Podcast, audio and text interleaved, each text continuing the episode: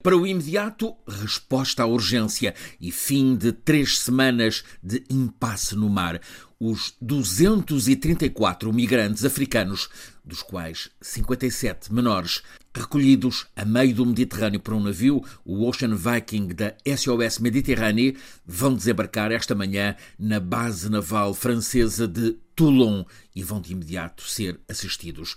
Os governos de Paris e de Berlim já decidiram acolher cerca de metade desses 234. A outra metade fica a cargo de outros oito países que respeitam o mecanismo de solidariedade europeia, entre eles Portugal, também a República da Irlanda, Luxemburgo, Lituânia, Bulgária, Roménia, Croácia e Malta. Esta urgência dentro deste navio fica resolvida, mas fica aberta uma crise que está mesmo com alta tensão entre o governo de França e o novo governo de Itália. Ao mesmo tempo, é relançada a discussão sobre como lidar com a questão dos migrantes ilegais através do Mediterrâneo.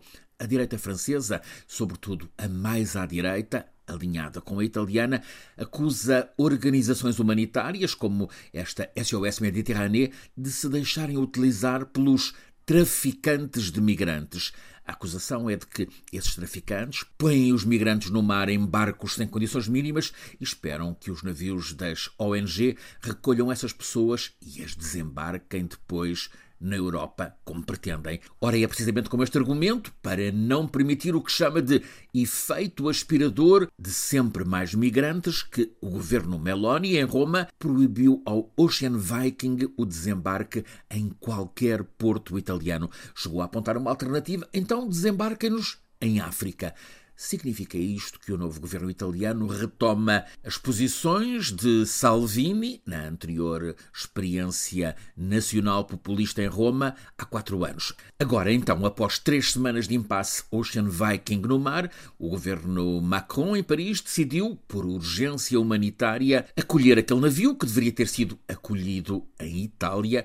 Catania, na Sicília, era o porto mais próximo, mas ao mesmo tempo, com rara agressividade político-diplomática diplomática entre parceiros, o governo francês acusa o italiano de irresponsabilidade e falta de humanidade, desrespeito do acordo de solidariedade europeia na repartição de migrantes. A declaração formal do ministro francês do Interior é, traduzida, lamentamos que o governo de Itália não esteja à altura do dever de humanidade, é um comportamento também contrário ao direito internacional.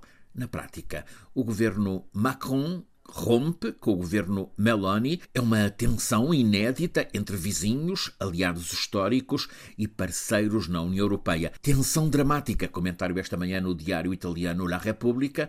O Corriere della Sera antecipa que o Conselho de Ministros dos Negócios Estrangeiros da União Europeia em Bruxelas na próxima segunda-feira vai ser tenso. Para já, Paris avança com represálias e rompe o acordo que tinha com Roma para acolher, no âmbito do mecanismo de solidariedade europeia, outros migrantes desembarcados em Itália. Há 3.500 que deveriam ser enviados para a França, isto conforme o acordo que coloca outros 3.500 na Alemanha. É um mapa de distribuição europeia que prevê, por exemplo, 350 migrantes para Portugal, outros tantos para a República da Irlanda, também para a Suécia. Esta é, no entanto, uma escassa base de resposta às vagas migratórias oriundas do Sul. Só no ano passado, através do mar Mediterrâneo, 88 mil migrantes ilegais entraram em Itália, 26 mil em Espanha. Facto, esta manhã, o governo do presidente Macron e da primeira-ministra Elisabeth Borne abre esta crise com Itália, ao mesmo tempo que está confrontado com tensão política interna intensa pelo mesmo tema. A direita mais à direita em França, protagonizada pelo sucessor de Marine Le Pen, acusa Macron de deixar a França submersa por imigrantes ilegais. O diário Libération reconhece que a extrema-direita tem aqui uma avenida por onde avançar em campanha.